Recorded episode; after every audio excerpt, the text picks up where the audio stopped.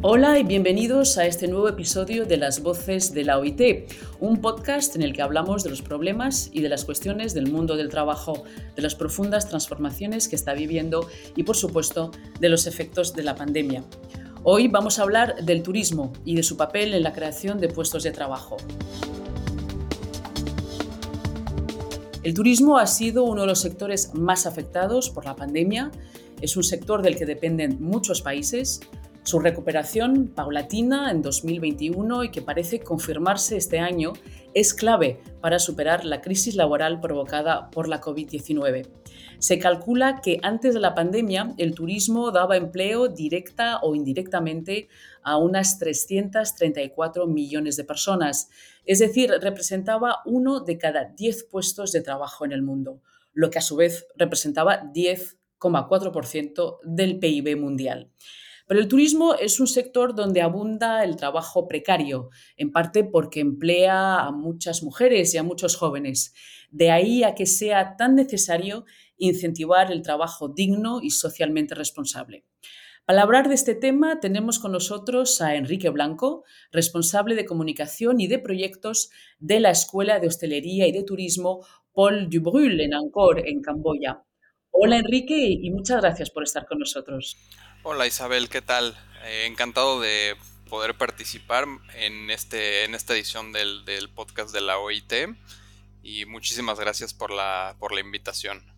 Em, bueno, vamos a empezar hablando un poquito de ti, Enrique. Tú eres mexicano, has llegado a Camboya porque siempre te ha interesado el, el, turismo social. Cuéntanos un poquito cómo has llegado hasta ahí. Mm, bueno, yo soy originario de la Ciudad de México. Em, desde que estuve eh, estudiando en la prepa, eh, pensaba en estudiar hotelería y turismo, me llamaba mucho la atención, eh, ya que lo veía como un tema bastante general en donde podía abrirme muchas oportunidades de, carrera y sobre todo siempre he tenido como una vocación hacia, enfocada hacia el servicio. Entonces pues empecé a buscar y encontré varias escuelas de alto nivel eh, en Suiza. tuve la oportunidad de visitar algunas de estas y acabé estudiando en EHL Hospitality Business School en Lausanne de 2011 a 2015. Al graduarme regresé a México y empecé a trabajar en una startup fundada por amigos míos de turismo social eh, enfocada al turismo con causa durante aproximadamente tres años. Realizábamos viajes de voluntariado eh, en colaboración con diferentes ONGs eh, que tenían impacto social o de, sustentabilidad.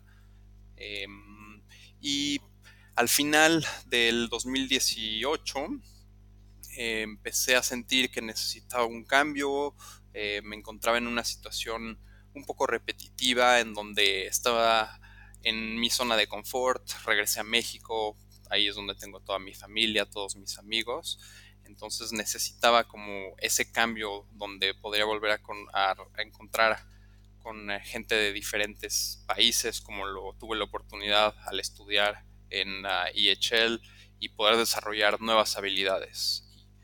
Igualmente poder enfocarme también a otra otro tipo de industria, por descubrir eh, nuevas industrias, ¿no?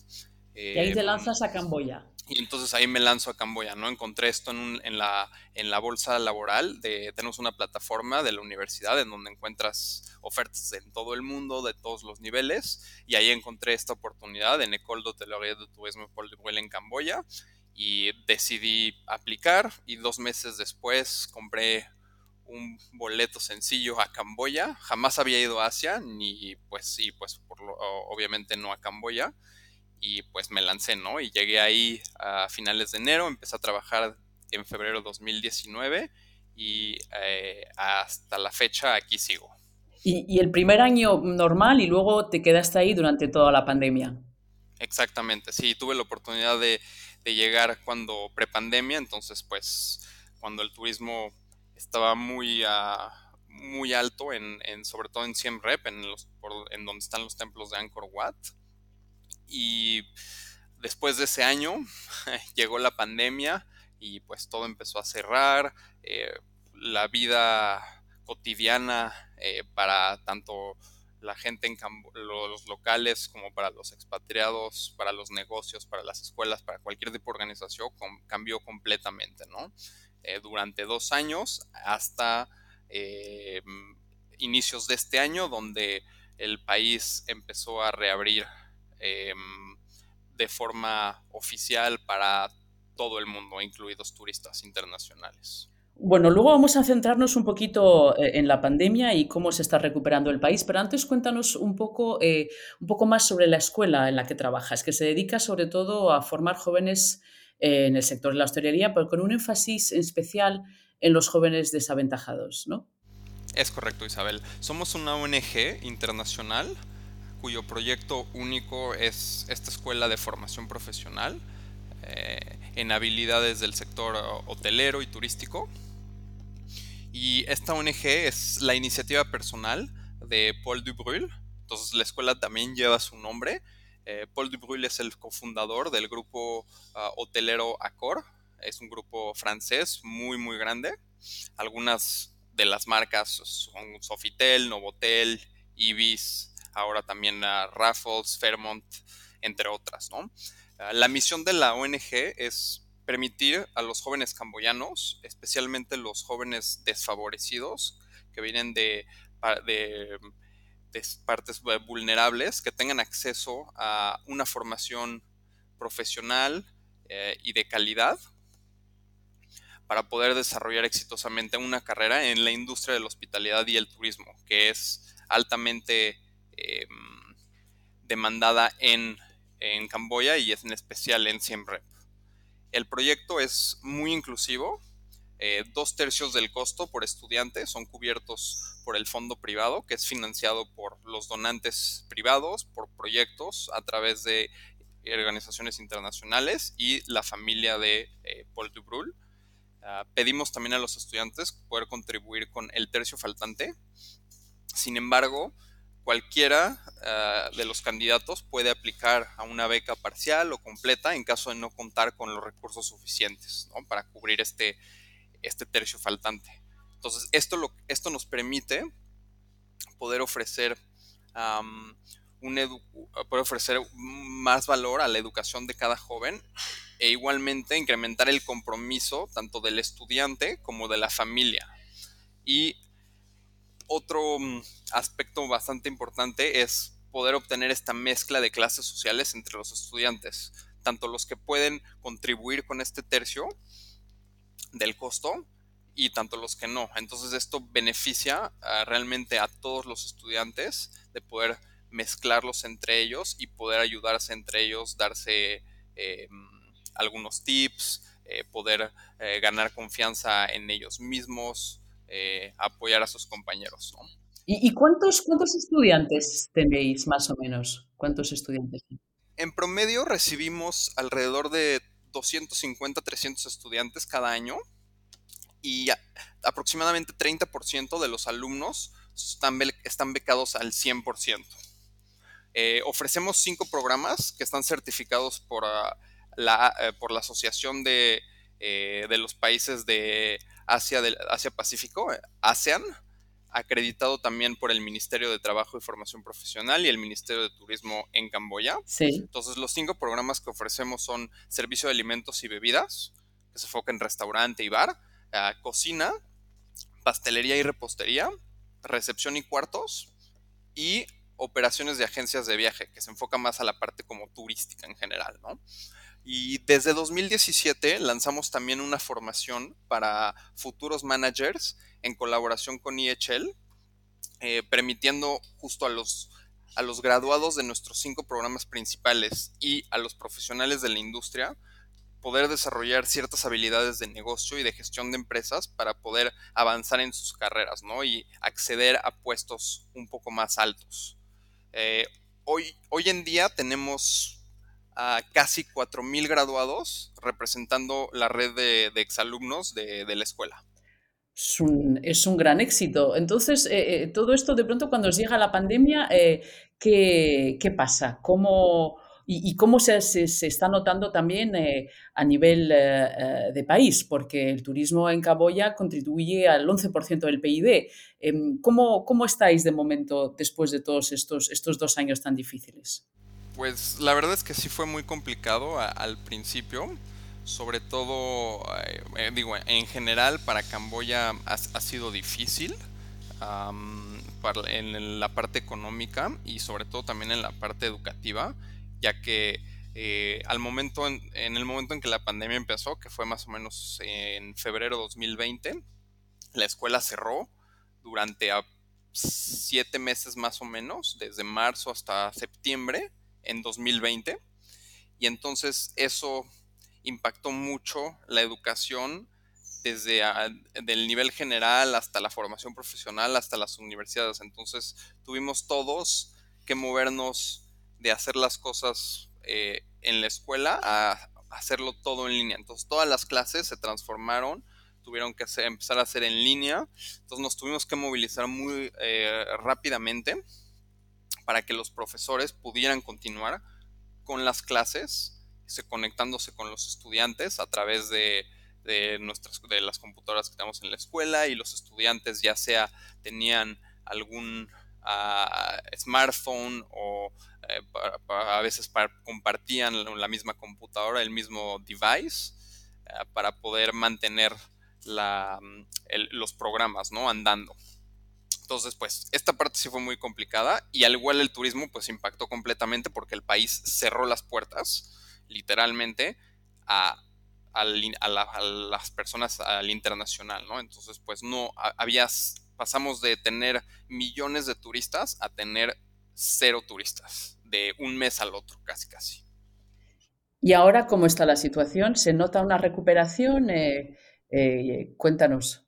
Em, sí, desde inicios de este año, más creo que fue a partir de mediados de marzo, el país finalmente reabrió las puertas eh, a, todos los turistas internacionales y a cualquiera que quisiera venir. Entonces, poco a poco se, va, recuperando el sector turístico.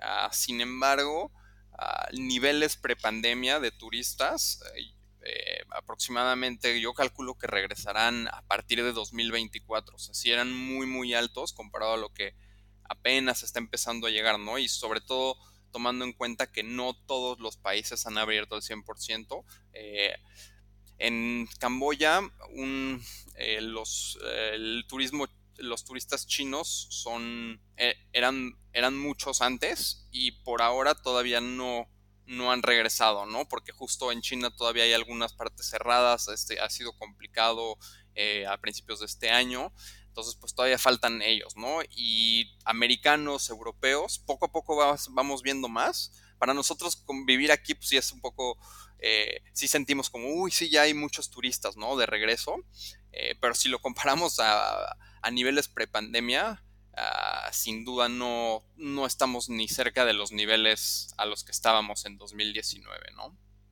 Y, la pandemia ha agravado los, problemas a los que se enfrenta el, sector desde el punto de vista eh, laboral, que normalmente es un sector, como decíamos antes, donde hay mucho trabajo precario.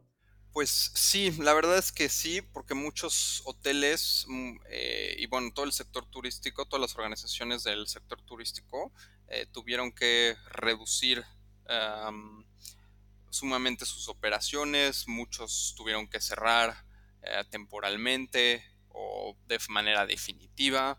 entonces, pues sí hubo un impacto ah, laboral muy fuerte. Entonces el sector ha perdido mucha atractividad, eh, la gente que trabajaba en el sector turístico se ha cambiado de sector ah, por diferentes razones. Ah, algunas de ellas, pues, hay mejor paga en otros sectores, menos horas de trabajo, es menos pesado, menos físico. Entonces, pues, a través de esta disminución, disminución del desarrollo económico, em, la incertidumbre also de la estabilidad laboral en el sector turístico ha, impactado fuertemente pues, a, la fuerza laboral de este sector en el, país. ¿no? O sea, que tú crees que menos jóvenes van a estar interesados a partir de ahora en, hacer del turismo su, trabajo. pues ha sido más difícil eh, la parte del reclutamiento de, nuevos talentos, eh, de nuevos candidatos que quieran estudiar, justamente por esta incertidumbre de la estabilidad laboral. Las familias han visto a través de estos dos años que trabajar en el sector turístico no, no te garantiza ah, estabilidad laboral a, largo plazo. Cosa que antes sí parecía, ¿no? Claro, sí, pues antes a niveles prepandemia había tantos turistas que pues todo el mundo trabajaba en el sector turístico, ¿no? Y pues todo el mundo se sentía seguro porque había un flujo eh, constante de, turistas, un flujo constante eh, de, este, eh, económico y de desarrollo igualmente, ¿no? Cada vez había más hoteles viniendo, estableciéndose, abrían restaurantes, las agencias de viajes, etcétera, ¿no? Y ahora esto cambió completamente. Entonces, pues justo Ahora lo que hay que, a, lo, que hay que enfocarse es en la formación, en el desarrollo profesional a nivel interno, eh, cuidar la reputación de, estas, de las organizaciones del sector turístico y igualmente poder proponer condiciones de empleo más competitivas para poder recuperar esta estabilidad laboral a los ojos de las familias, a los ojos del, talento, ¿no? Para que quieran regresar, porque también ha habido mucho éxodo a, la capital o a otras eh, provincias del país donde pues hay más oportunidades de trabajo, más ofertas en varios sectores, muchas veces la paga es mejor ah, y hay oportunidades de crecimiento que son más rápidas, ¿no? Que están en paralelo con el crecimiento económico. ¿Y, en vuestro proyecto de formación cómo se está ayudando la, OIT? Pues em, en finales de 2020 justo atravesando la crisis de la pandemia, tuvimos la oportunidad de participar en el primer eh, desafío de innovación en la formación profesional organizado por la OIT en colaboración con el Ministerio del Trabajo y la Formación Profesional en Camboya. Y eh, ganamos el primer, el primer premio a través de un proyecto de aprendizaje mixto para la formación profesional, en inglés uh, Blended Learning, y empezamos a desarrollar este proyecto en colaboración con la OIT, entonces recibimos uh, soporte técnico, uh, financiamiento de la OIT para poder llevar a cabo este proyecto que empezó a principios de 2021 y eh, va a terminar a finales de este mes. Sin embargo, el, el proyecto como tal que se enfoca en la digitalización del currículum, entonces la, la transformación digital. ¿En, qué consiste? ¿En digitalizar eh, tu, trayectoria profesional? Eh, tenemos, el, proyecto como tal se enfoca en tres, en tres partes, ¿no? Eh, la primera es la transformación digital del, del currículum, entonces poder transformar los contenidos que antes están en el libro o en un en un, power, en un PowerPoint eh, o en, este, vaya, en, de manera análoga, poder transformar todo esto a lo digital, ¿no? a través de presentaciones interactivas, eh, la utilización de, un, ah, de una plataforma en línea em, y desarrollar nuevas, ah, nuevas maneras de, de poder eh, enseñarle a los estudiantes esto, ¿no? Entonces, el segundo, el segundo enfoque, que es que va muy de la mano con la transformación digital del currículum, es eh, establecer una plataforma virtual en donde pueda vivir ese contenido y pueda ser accedido por los estudiantes y creado por los profesores, ¿no? Entonces, es un eh, Learning Management System, LMS, en donde vive el, el, contenido, ¿no? Y la tercera, la tercera parte es poder aumentar las habilidades tecnológicas digitales de los profesores y de los estudiantes em, para que justo puedan utilizar de manera efectiva eh, todos estos, em, todas estas herramientas eh, digitales, la plataforma ah, y poder ofrecer, continuar a ofrecer una formación profesional de calidad a través de esta transformación. Pues muchísimas gracias, eh, Enrique. Esperemos que el año que viene y, como decías, 2024 ya se normalice y mejore aún más eh, la situación.